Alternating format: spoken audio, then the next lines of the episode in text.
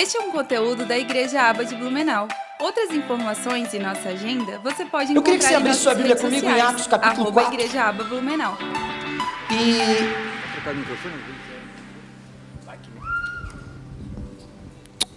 quer trocar de microfone? Vai que é o microfone. Diz o Cid. Vamos lá.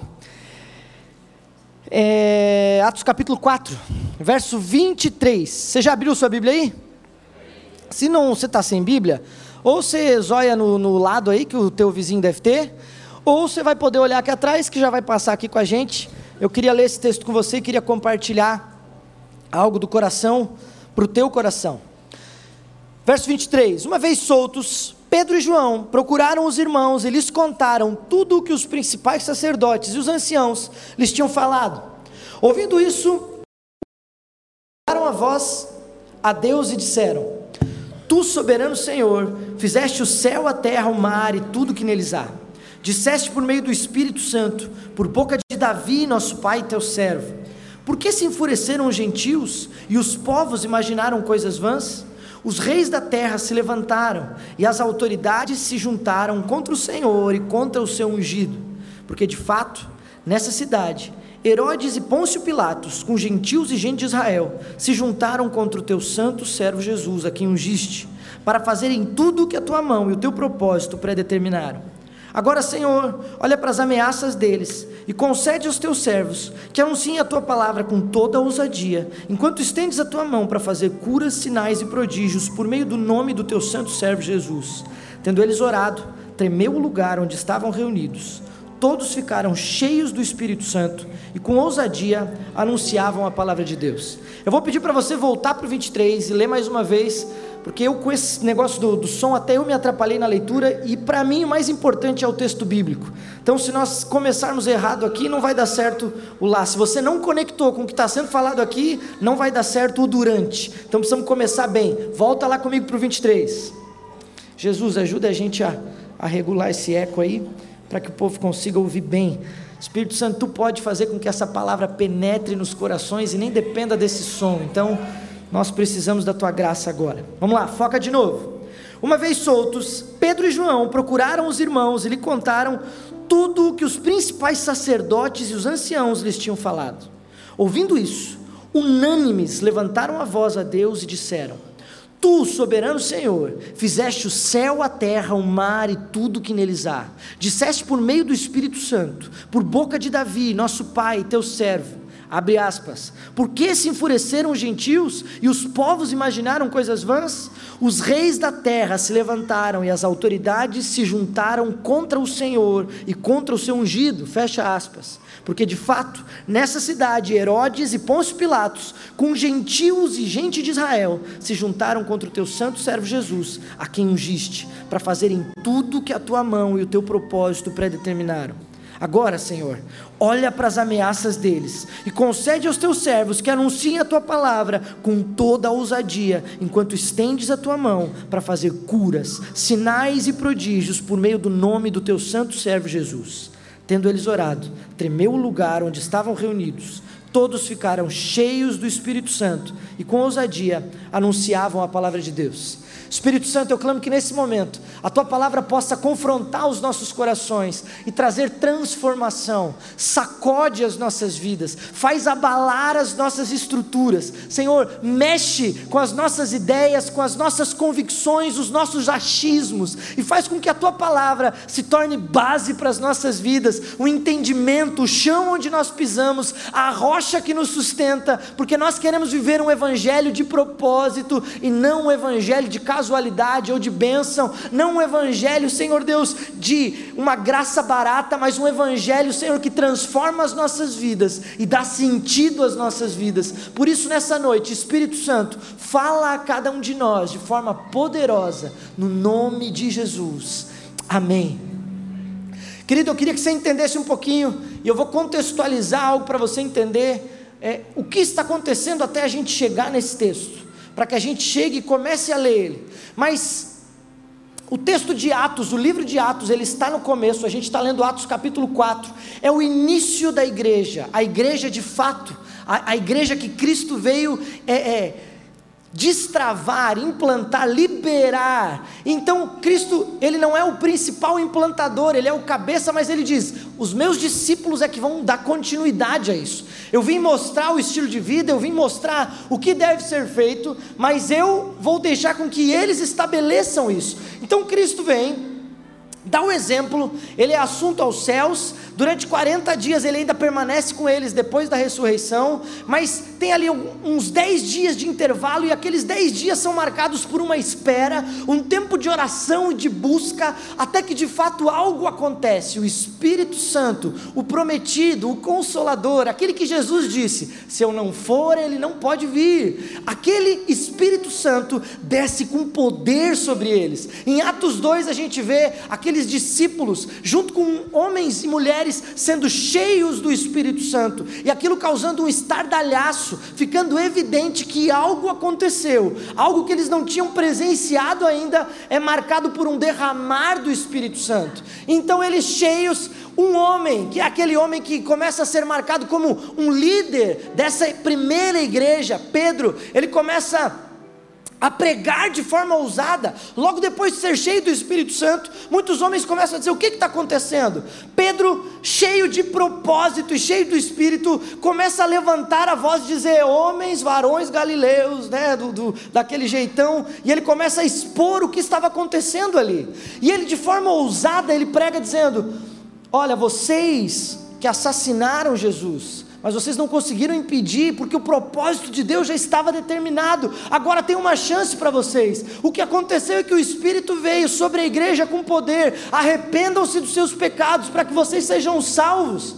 E ali aquela mensagem causa um alvoroço e já de cara 3 mil pessoas, é o que diz o texto, alcança a salvação naquele momento. 3 mil pessoas são alcançadas, mas não sem começar a causar estardalhaço, não sem começar com invejas, com resistência da igreja. Então Pedro e João, no texto que nós estamos lendo em Atos 4, vão na hora da tarde, na oração da tarde, como era costume dos judeus, até o templo, e eles vão para orar, os dois reunidos vão juntos. Na entrada do templo há um homem coxo de nascença. A palavra diz que há 40 anos ele estava daquela forma, era a idade dele e assim ele tinha nascido. Toda a cidade conhecia aquele homem daquela forma, ele era aquela figura conhecida por isso. E esse homem, na entrada do templo, pede uma esmola para Pedro e João.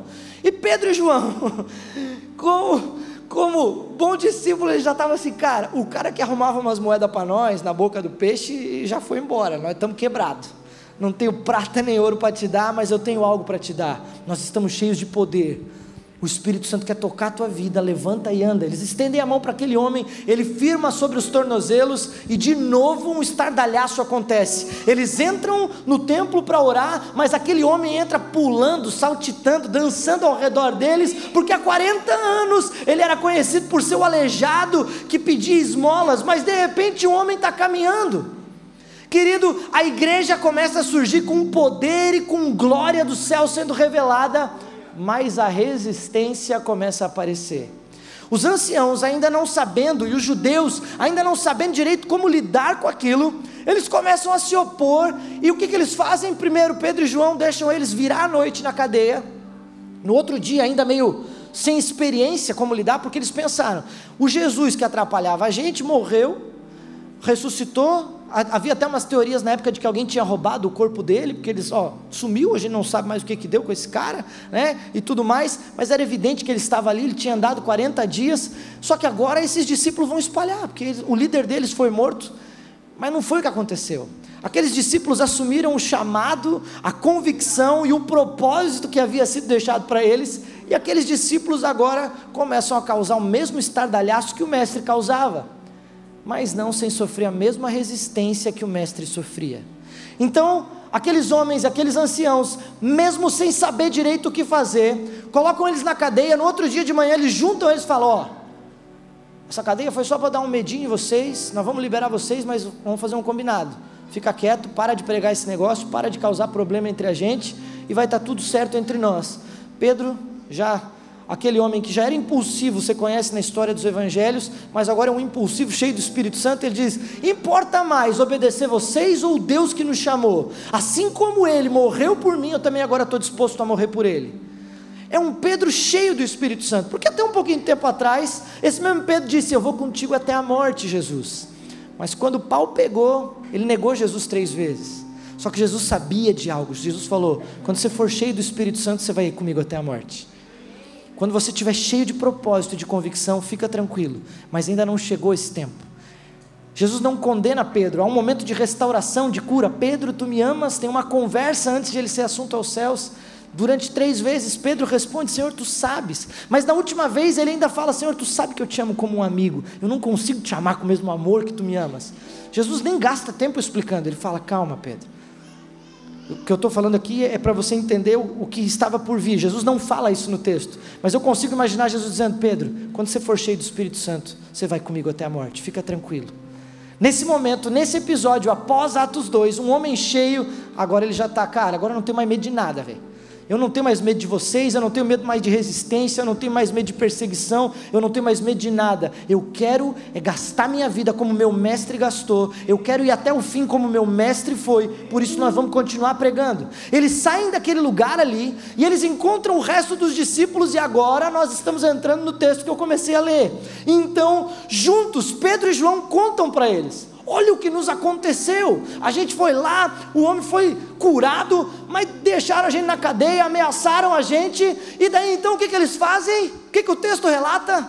Então eles se amedrontaram e fugiram. Diz que eles juntos uniram a voz e fizeram essa oração, que eu acho uma das orações mais lindas e ousadas desse tempo da igreja, uma oração de ousadia.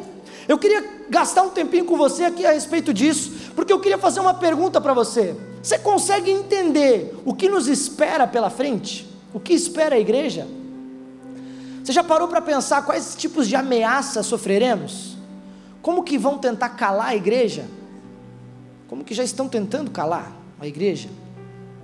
Você consegue confiar de que o evangelho verdadeiro pregado com ousadia continuará carregando consigo sinais, prodígios, libertação, salvação. Eu acredito que da mesma forma, da mesma intensidade que a resistência vem, é a mesma intensidade que ele se revela para fora. Queridos, o texto começa, e eu queria que você pegasse algo comigo. No verso 23 e 24, quando diz: Contaram aos principais, tudo que os principais sacerdotes e os anciãos lhes tinham falado, no 24 diz: Ouvindo isso, unânimes levantaram a voz a Deus e disseram: o texto não gasta nem tempo explicando algo que já estava intrínseco. Um homem e uma mulher cheios do Espírito Santo não têm medo, são ousados. Um homem e uma mulher cheios do Espírito Santo não são parados pelos problemas, pelas resistências, pelas ameaças, mas eles unânimes levantam a voz, confiam no Senhor e avançam. Sabe, meu alvo com essa palavra é trazer para a igreja, de fato, uma necessidade de sermos constantemente cheios do Espírito Santo. Talvez você está vivendo uma vida de cristão, onde você diz, não, do jeito, no nível que eu estou, basta, é suficiente. Eu quero dizer para você, não basta, nós precisamos permanecer cheios do Espírito Santo e constantemente sermos cheios do Espírito Santo para vivermos o que a igreja de Atos estava vivendo, porque nós somos a igreja no tempo de hoje. Sabe, os sinais e prodígios não ficaram na história, não ficaram no livro de Atos. Nós estamos escrevendo a história. Nós somos a igreja que escreve os capítulos de hoje. E o mesmo poder e a mesma ousadia, a mesma graça e a mesma verdade caminham conosco. Mas a mesma necessidade caminha conosco. Precisamos estar cheios, precisamos ser cheios do Espírito Santo. Eu queria que durante toda essa palavra você avaliasse a tua vida e o teu coração, não porque eu quero jogar peso sobre você, de alguma forma eu quero trazer uma crise sobre você. É a mesma crise que eu estou vivendo. Espírito Santo, tem mais. Eu não estou vivendo tudo isso que o Senhor tem. Quando eu leio os textos, eu não estou vivendo o que esses textos ainda estão falando. Senhor, e eu não acredito que o problema está contigo, eu acredito que o problema está aqui, então eu quero mais. Eu preciso de mais. Eu preciso ser cheio. Eu quero essa ousadia. Eu quero esse poder. Eu quero ver essa mensagem sendo pregada. O que eu espero e o que eu, de alguma forma, clamo é que o Espírito Santo não me deixe atrapalhar o fogo que está sendo aceso no teu coração o fogo de uma necessidade de buscar mais de Deus para ver o que Ele quer que você viva. Quando o texto começa, a gente já vê que eles não estavam nem um pouco preocupados com perseguição ou com resistência, mas eles estavam propositalmente intencionados em dizer, cara, esse evangelho vai transformar a nossa cidade. Esse evangelho vai arrebentar com esses com todo mundo que se opõe, e nós não vamos parar. É engraçado porque no segundo versículo, eles já começam a dizer algo, eles reconhecem a grandeza de Deus, de que Ele está por trás de tudo, porque eles não começam a orar mendigando uma oração, mas eles começam unânimes dizendo: Tu, soberano Senhor, Criador do céu, da terra, do mar e de tudo que neles há. A oração deles não é baseada em um medo que diz: Senhor, se for da tua vontade, nos ajuda a avançar. Eles vêm num posicionamento dizendo: Senhor, tu és soberano sobre tudo, tu não perdeu o controle de nada. E assim a gente sabe que o que acabou de acontecer com a gente, tu tem controle disso. Senhor, e é na tua força que nós estamos avançando. Senhor, é no teu poder que nós estamos avançando, porque tu é criador do céu, da terra e do mar. Senhor, nada pode te parar. Eles podem tentar nos limitar, mas o nosso Deus é ilimitado. Eles podem tentar nos impedir, mas tu faz com que os muros sejam transpassados. Querido, a oração deles é marcada por uma confiança num Deus que eles sabiam que tinha poder para atravessar qualquer resistência, qualquer problema e alcançar qualquer pessoa, qualquer um. Esse é o nosso Deus. Esse é o Deus a quem nós servimos e esse deve ser o nosso posicionamento em oração. Agora eu queria que você marcasse algo. Nós, como igreja, não vamos parar de convidar você para reuniões de oração, porque a igreja era marcada por orar unânime, por orar numa só voz, por orar num só propósito. É por isso que nós não vamos parar de convidar você para vir na vigília, não vamos parar de convidar você para estar na consagração, não vamos parar de convidar você para vir na reunião de mulheres na terça tarde, ou na reunião de homens na quarta de manhã, ou na escola de oração no meio-dia, porque tem horário para você escolher. É sexta-noite, é, é de meio-dia, é de manhã, é de tarde, é sábado. Ai, pastor, não posso nem um dia, então nós vamos abrir outro daqui a pouco. Mas não dá para a igreja ficar sem orar, sem em uma só voz unir aquilo que Deus quer fazer. Uma igreja que não ora é uma igreja que não ouve e não entende o que Deus está fazendo. É uma igreja que não está alinhada com o que Ele está fazendo. Eu faço uma pergunta para você: você tem participado da vida de oração da igreja? Não fique para trás, querido. Não fique pelo caminho.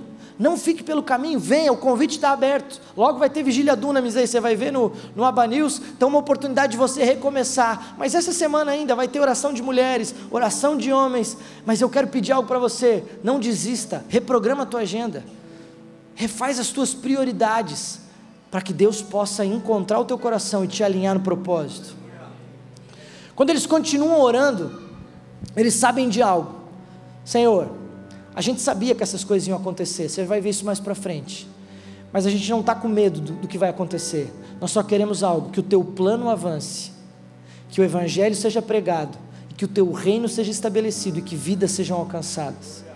Eles estavam postados, firmados nessa verdade. Nós não estamos com medo do que o homem pode nos fazer. Sabe o que é engraçado? Eu estou falando aqui para você, e nós lemos em Atos 2, Primeiro, uma pressão social, porque eles começam a rir, ah, estão tudo bêbado. Aí Pedro tem que explicar. Na segunda, eles são presos uma noite e são liberados com ameaças. Já no final do capítulo 5, eles já tomam um pau, é a primeira, a primeira surra que eles tomam. E é engraçado porque os discípulos que apanharam, eles não saem tristes, ah, a gente apanhou, eles saem felizes, dizendo: Cara, a gente foi digno de apanhar pelo Mestre. Vamos contar para os discípulos. Tudo arrebentado. Vamos lá, vamos contar. Ai, caramba, corre mais devagar. Porque era motivo de alegria para eles. O motivo, o propósito da vida deles tinha mudado. Eles não estavam mais preocupados com outras coisas, mas agora a nossa vida é dele. Agora a nossa vida é dele. Eu queria que você olhasse comigo para o verso 25. Disseste por meio do Espírito Santo, por boca de Davi, nosso pai e teu servo e aí abre aspas, e eles citam um texto que está no Salmo 2. E quando eles citam o texto que está no Salmo 2, eles terminam dizendo: Os reis da terra se levantaram e as autoridades se juntaram contra o Senhor e contra o seu ungido. E agora, o Pedro e os discípulos, que durante sete vezes no Evangelho de Lucas, Jesus avisa para eles: Ó, oh, eu estou com vocês agora, mas daqui a pouquinho eu vou ter que ir. Eles não entendem. Ó, eu estou com vocês agora, mas daqui a pouquinho eles vão vir, vão me prender, vão me matar. Jesus deixa claro, eu vou morrer E eles não conseguem entender. Mas agora, depois de cheios do Espírito Santo, as Escrituras fazem sentido para eles. A ponto de eles estarem muitos anos na frente e olharem para um salmo lá atrás, escrito há muitos anos atrás, e entender que aquele salmo já apontava para o que estava acontecendo. Porque a palavra tem poder profético sobre a nossa vida. Sabe, eu acho lindo e uma das coisas que mais inspira a gente como pastor é você ver um novo convertido, que até então dizia, pastor, eu tento ler a palavra, mas para mim é grego esse negócio, eu não entendo nada do que está ali, é muito difícil. Mas de repente você começa a estudar com ele, e na semana seguinte ele chega e diz: Meu Deus, olha o que esse texto falou comigo porque agora os olhos se abrem e o texto profético, o pão da vida, começa a falar conosco, ele começa a se revelar para nós. Não é mais um livro, agora carrega poder. Não é mais um texto que eu leio, agora é um texto que me lê, porque à medida que eu estou lendo, ele fala comigo, ele ministra o meu coração, ele começa a me transformar. As Escrituras têm o poder de transformar a nossa vida, meu amado. Eu quero falar algo para você. Nós somos uma geração que está mais próxima do fim do que qualquer outra que já existiu.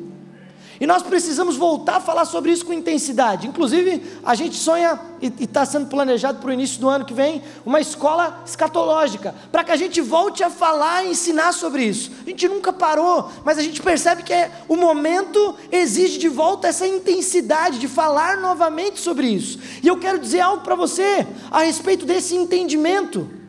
Todas as gerações que vieram olhavam para o texto, elas olhavam para o texto de longe. Imagina comigo, fecha os teus olhos aí, você é bom de imaginação, fecha os teus olhos, imagina comigo que você está agora num lugar, e debaixo desse lugar tem um vale, e um quilômetro de distância tem árvores, bem longe. E eu vou falar para você, descreva para mim essas árvores, mas elas estão a um quilômetro de distância.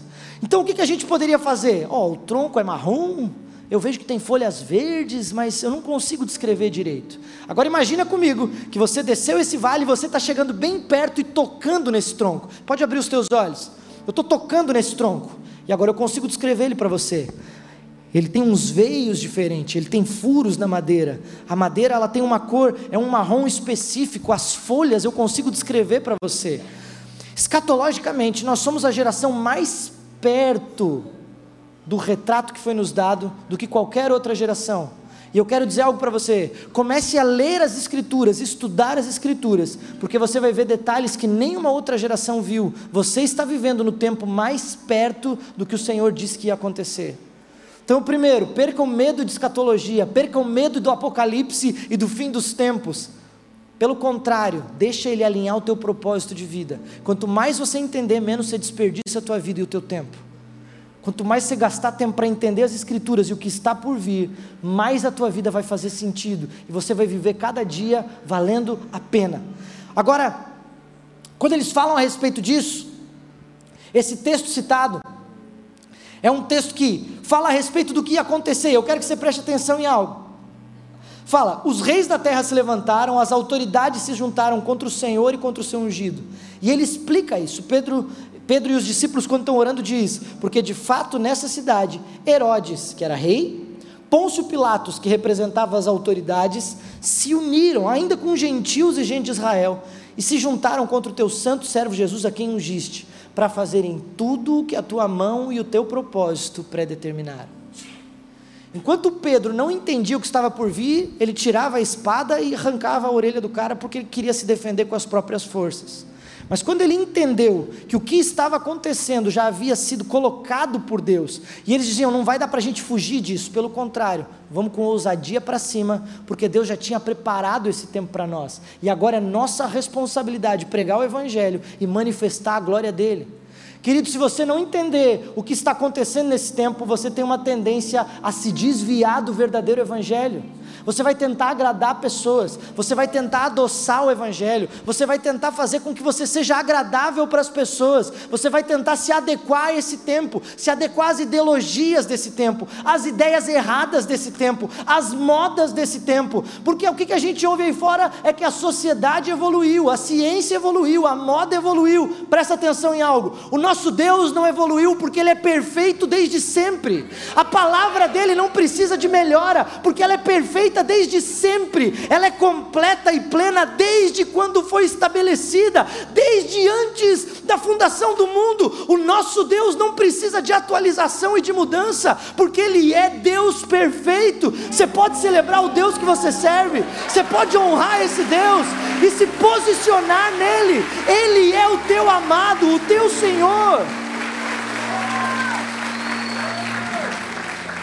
É esse Deus e é essa igreja que serve a esse Deus, uma igreja poderosa nos últimos dias, não uma igreja que se enfraquece, que teme. Esses dias eu conversei com um jovem e ele estava me contando que na sala de aula da faculdade dele, a professora começou a combater o evangelho e falando a respeito de ideologias, inclusive era a respeito de ideologias de sexualidade.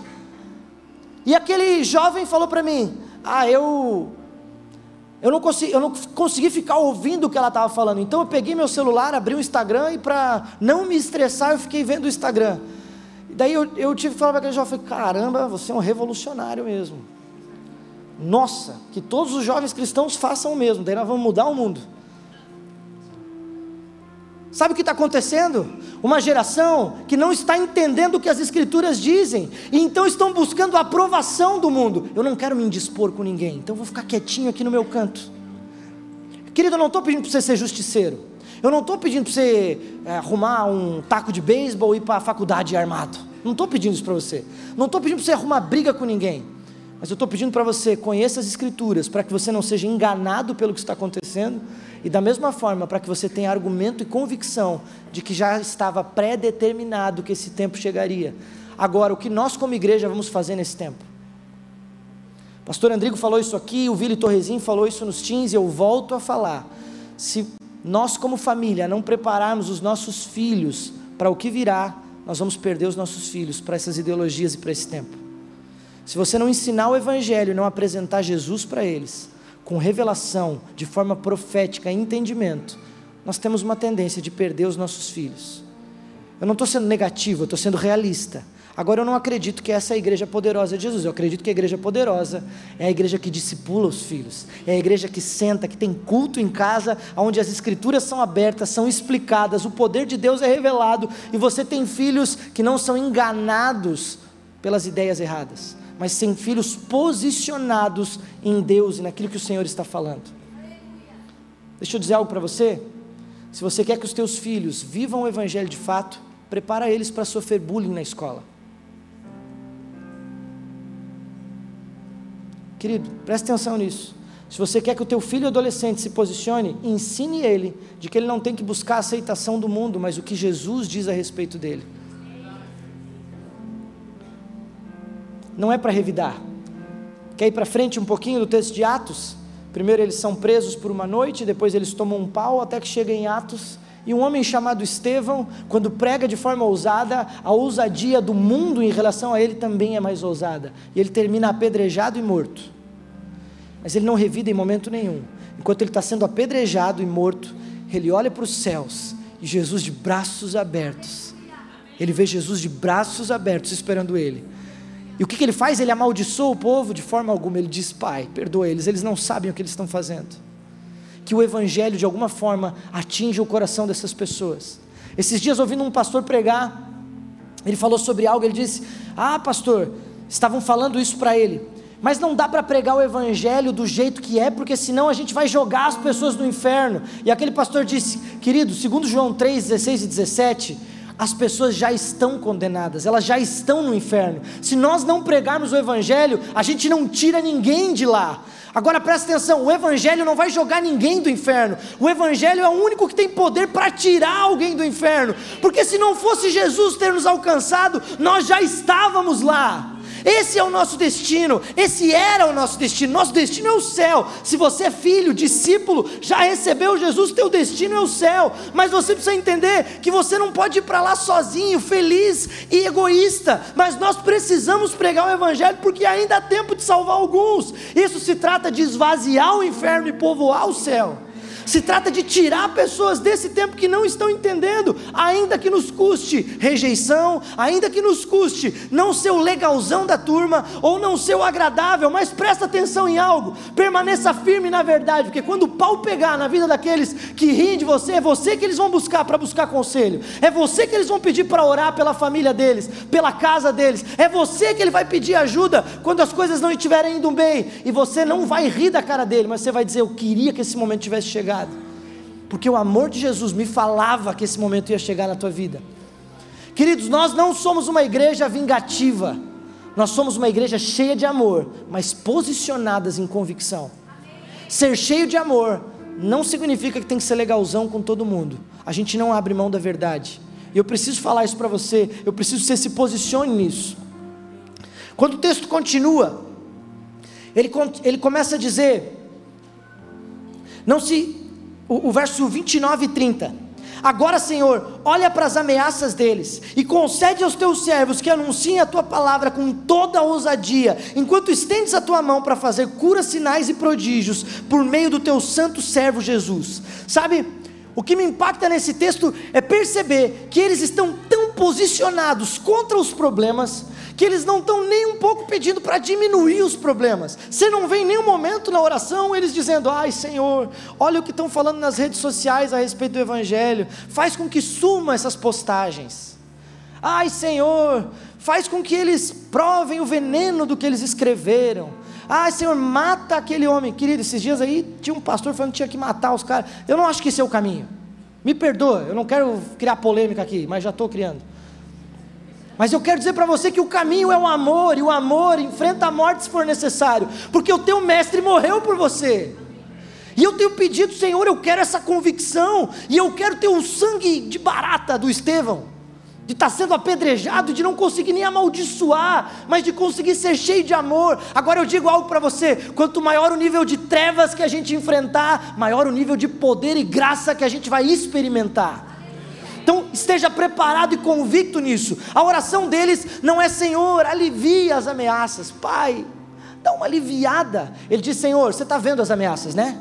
Mas nós não vamos parar, nós vamos para cima. Por isso, estende a tua mão. Enquanto nós estiver pregando, Senhor, as ameaças vão continuar. Mas nós te pedimos algo. Senhor, continua curando, continua transformando, continua restaurando. Opera sinais, prodígios e maravilhas. Presta atenção. As redes sociais vão continuar fazendo pressão sobre a tua vida. As ideias, as novelas, os filmes da Netflix não vão melhorar. Pelo contrário, as ideias erradas vão continuar se espalhando. Glória a Deus, porque tem homens e mulheres que que estão tentando ocupar esses lugares e com alguns filmes, algumas músicas, algumas coisas, tem transformado a vida das pessoas. Mas eu quero dizer algo para você: não se trata do que alguém está fazendo lá longe nos Estados Unidos, se trata do evangelho que você vive. Se trata do evangelho que você caminha todo dia e você vai estar convicto nisso. E se Deus te usar para transformar a vida de alguém, eu quero que você esteja, esteja ousado, posicionado, dizendo: Senhor, eu não retrocedo um pé para trás como dizia os mais antigos, para trás nem para pegar impulso, né? Senhor, nós não, nós não voltamos para trás em nada, a gente permanece firme, nós vamos para cima. Agora eu quero dizer algo para você: posicionamento, ousadia, nós vamos para cima nós não vamos temer. Então eu peço algo para você: viu um enfermo, ore por ele. Viu alguém que não conhece a palavra, ore por essa pessoa, presente o evangelho para ela, porque só vai se revelar a graça de Deus quando nós abrirmos a nossa boca para pregar. Quietos no pensamento não acontece. Nós precisamos ser essa igreja que sai do quadrado e vai para de fato apresentar aquilo. Sim, a tua vida prega o Evangelho, mas a mensagem que você carrega é o que precisa alcançar os corações. A mensagem que você tem para dizer é o que alcança e transforma os corações. Agora, enquanto que eles estão falando a respeito disso, a gente vê que eles estão correndo em direção ao propósito. Eu vejo que eles não estão preocupados com teologias profundas, em ficar discutindo genealogias, em ficar discutindo arminianismo e calvinismo, em ficar discutindo pós ou pré-tribulação, eles não estão preocupados com isso, eles querem apresentar Jesus, porque o que pode transformar a vida das pessoas é Jesus, o resto a gente vê depois. Conhece essa frase aí? Agora faz sentido essa frase, né? Agora faz sentido por quê? Porque, querido, tem de, a, a, palavra em alguns momentos ela não abre é, margem, ela, ela não é clara em algumas coisas. E eu quero dizer para você, nós temos posicionamentos aqui na igreja em relação à doutrina que nós cremos e entendemos, mas não é para causar divisão, é para pregar Jesus. Então, esses dias eu estava falando com alguém, alguém sobre isso disse: Ah, pastor, mas a gente crê no arrebatamento, então nem vai dar tempo da gente sofrer a grande tribulação. Meu amado, a palavra fala que vão ter dores de parto. Nós temos uma ideia aqui, uma convicção de que nós seremos arrebatados, é nossa, o nosso entendimento escatológico. Mas a palavra fala sobre dores de parto. E eu acredito que tem crente que está tão desantenado, tão fora da sintonia do que Deus tem, que nem as dores de parto vão suportar porque não está preparado para suportar nem um pouquinho de aperto. Porque o evangelho tem que ser muito doce para dar certo para mim. Eu gosto daquele pastor do YouTube, que tem uns videozinhos curtos, daí todo dia eu amo ouvir ele, porque daí, ah, eu estou triste, daí eu fico cheio de esperança. Porque me promete bênção, me promete um monte de coisa.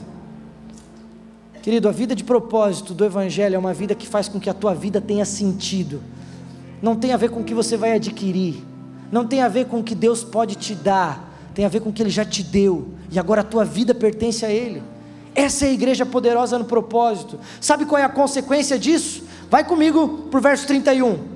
Tendo eles orado, tremeu o lugar onde estavam reunidos. Todos ficaram cheios do Espírito Santo e com ousadia anunciavam a palavra de Deus. Quer ser cheio do Espírito Santo? Presta atenção. Isso não é uma experiência, um êxtase. Isso não é algo que a gente faz quando a gente está na deprê, daí eu vou buscar ser cheio para me sentir um pouco melhor, tipo um remédio que a gente toma. Querido, ser cheio do Espírito Santo é ser cheio para viver com propósito. Quando eles entenderam, se posicionaram de forma ousada contra toda resistência, perseguição ou qualquer outra coisa que viessem contra eles, o Senhor disse: Vocês já entenderam, posso encher vocês de novo.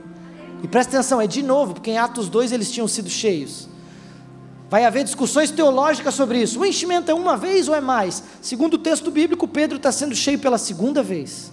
E eu quero dizer algo para você: eu creio que a gente pode ser cheio constantemente. Viva no propósito, gasta a tua vida para Jesus e você vai ser cheio constantemente. De novo, poder renovado, poder renovado, vida renovada, sonhos no Senhor, planos do Senhor, visão do Senhor sobre a tua vida, dons renovados. Por quê? Porque a gente está andando no propósito. Não se trata de usar dos dons ou de usar da palavra para ganhar dinheiro, para ficar famoso. Se trata de alcançar pessoas, é, é, é, esvaziar o inferno e povoar o céu. É disso que se trata. Então presta atenção em algo. Posicione-se nisso. O Senhor quer te encher. O Senhor quer te fazer ter o mesmo amor que fez com que Jesus fosse até a cruz e não desistisse que fez com que Pedro entendesse, estivesse disposto a suportar dores, apanhar. Depois você vai ver Paulo, quantas, quantas ciladas Paulo passa, quantas dificuldades ele passa, mas ele diz: Eu estou preparado para tudo, eu sei viver com pouco e com muito. Eu sei viver feliz e triste, eu sei viver no, no dia bom, no dia mal, mas uma coisa eu não sei viver, eu não sei viver sem conhecer mais e mais esse Cristo, sem viver cheio da presença do Espírito Santo. Quer viver uma vida que faz sentido? Quer viver uma vida plena? Essa é a tua busca, essa é a tua caça. Sabe o que é o mais maravilhoso de tudo isso? É o que o texto de 2 Crônicas diz. Fica claro que se você tem esse coração de buscar o propósito, de buscar a presença, pode ter certeza que os olhos do Senhor passam por toda a terra para mostrar-se forte para com aqueles o coração é inteiramente dele. Se você tiver sedento pelo Senhor, os olhos dele estão procurando os sedentos para poder encher. Se você é aquele que precisa de poder para viver o propósito, o Senhor, os olhos dele estão passando pela terra procurando homens e mulheres que têm a mesma busca que você está tendo. E Ele quer te encher, Ele quer te fazer transbordar para que você viva o propósito. Eu queria que você ficasse de pé. Meu objetivo nessa noite com você é partilhar de um desejo, para que, como igreja, nós estejamos desesperados para viver o que o Senhor tem nesse tempo. Nós estejamos ligados, entendendo o que Deus quer fazer e faça sentido a nossa busca, faça sentido o nosso amor por Jesus, faça sentido o nosso tempo de oração. Talvez você entrou aqui hoje e você tava, o teu coração não estava nem um pouco perto disso que eu estou falando. Mas é por isso que você vem para esse lugar, para ser alinhado pelas Escrituras, para ser alinhado pelo propósito. É por isso que nós nos congregamos e a palavra é pregada, porque a palavra confronta a nossa vida, porque a palavra confronta as nossas ideias, o nosso coração que é desesperadamente corrupto e enganoso. Sabe essa ideia? Siga o teu coração, não vai dar certo. Siga a palavra, faz o teu coração seguir a palavra e daí vai dar certo. Essa semana eu li um artigo falando sobre as consequências de como uma geração que havia se entregue para o sexo, para a liberdade e para fazer tudo aquilo que me faz feliz, e uma geração estava escrava da sua própria vontade e não conseguia mais ser feliz porque era escravo do seu próprio desejo de ser feliz. Meu amado, essa ideia de que viver atrás em busca da felicidade é o que vai te dar prazer e satisfação é completamente errado. Viver em busca do que Deus diz e da proposta de vida dele é o que dá satisfação e plenitude.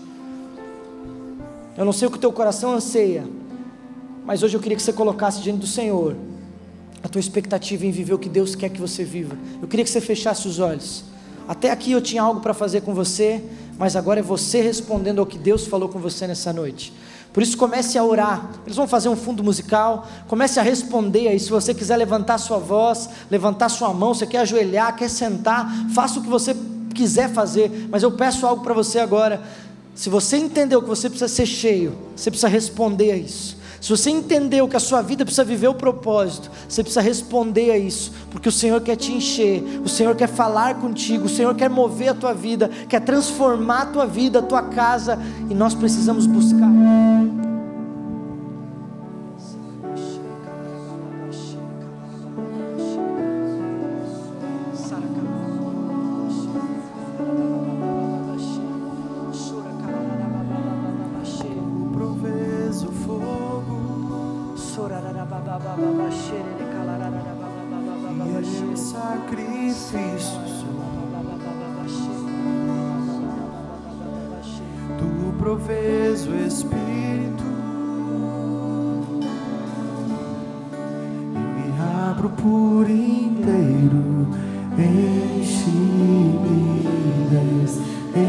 一。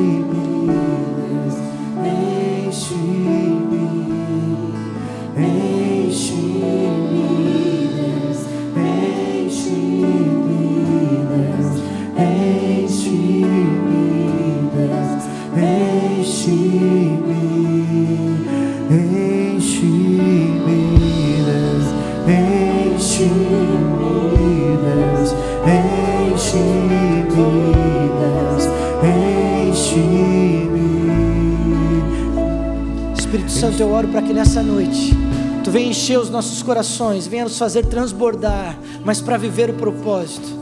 Senhor, nós estamos dispostos a gastar nossas vidas para Ti, a gastar os nossos dias para Ti.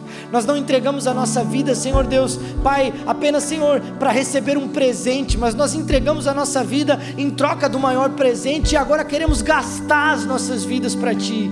Senhor, a salvação nós entendemos, ela é de graça para nós mas nós queremos, Senhor Deus, é devolver a nossa vida para Ti, e da mesma forma que Tu te entregaste por nós, nós queremos entregar para Ti os nossos dias, entregar para Ti a nossa força, entregar para Ti a nossa saúde, entregar para Ti a nossa energia, entregar para Ti os nossos recursos, tudo aquilo que nós temos nas nossas mãos, nós queremos Te dar, e nós dizemos, Senhor, usa isso para o Teu propósito, usa isso para aquilo que Tu queres fazer, encontre nós não uma igreja mesquinha, mas encontre em nós uma igreja, Senhor Deus, que vibra, que se alegra com a salvação das almas, e ainda que sofra resistência, e ainda que sofra algum tipo de pressão, nós não baixamos a cabeça, nós continuamos pregando e amando, pregando e amando, Senhor, nós não vamos nos voltar contra os nossos inimigos, nós vamos amar os nossos inimigos e pregar até que eles se tornem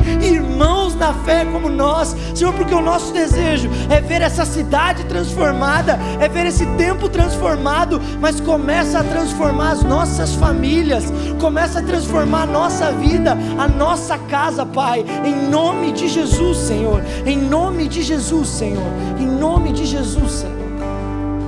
Permaneça com os teus olhos fechados. Eu queria fazer um convite nesse momento para alguém que queira entregar a sua vida para Jesus Você entendeu essa mensagem? Você entendeu que Jesus se entregou por você para te dar vida, para te dar salvação. Mas hoje, nessa noite, você quer entregar a sua vida para Ele, você quer receber esse presente. E a palavra diz: todo aquele que crê com o seu coração, confessa com a sua boca que Jesus Cristo é o Senhor, esse alcança a salvação, esse alcança a graça. Por isso eu queria orar com algumas pessoas nessa noite que querem entregar a sua vida para Jesus, mas mais do que isso, eu queria falar com aqueles que estão aqui nessa noite você estava longe, você é filho pródigo, você estava afastado, alguém te convidou para estar aqui, você recebeu esse convite, mas você nem sabia que o Senhor já estava te esperando aqui e que o Senhor queria transformar a tua vida. Por isso eu queria orar e eu queria pedir que a igreja inteira fizesse essa oração junto comigo. Eu vou orar, eu vou falar algumas palavras para ajudar você que quer fazer essa oração. Toda a igreja vai concordar isso com a gente. Então eu vou falar em poucas palavras e você repete. Vamos começar assim. Senhor Jesus, nessa noite eu me rendo por completo. Eu te recebo como meu Senhor, como meu Salvador. Eu creio que tu és o Cristo o Messias enviado para me salvar. Perdoa-me, lava-me, limpa-me, restaura a minha vida. Este é um conteúdo da Igreja Aba de Blumenau. E para acessar em vídeo, é em só procurar em nosso Jesus. canal do YouTube. Outras informações Amém. e nossa agenda você pode encontrar em nossas redes sociais, arroba Igreja Aba Blumenau. Que Deus te abençoe!